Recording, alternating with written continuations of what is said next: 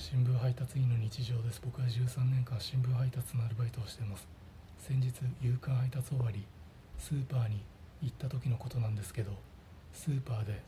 同じ新聞配達所にいる挨拶しかしたことがない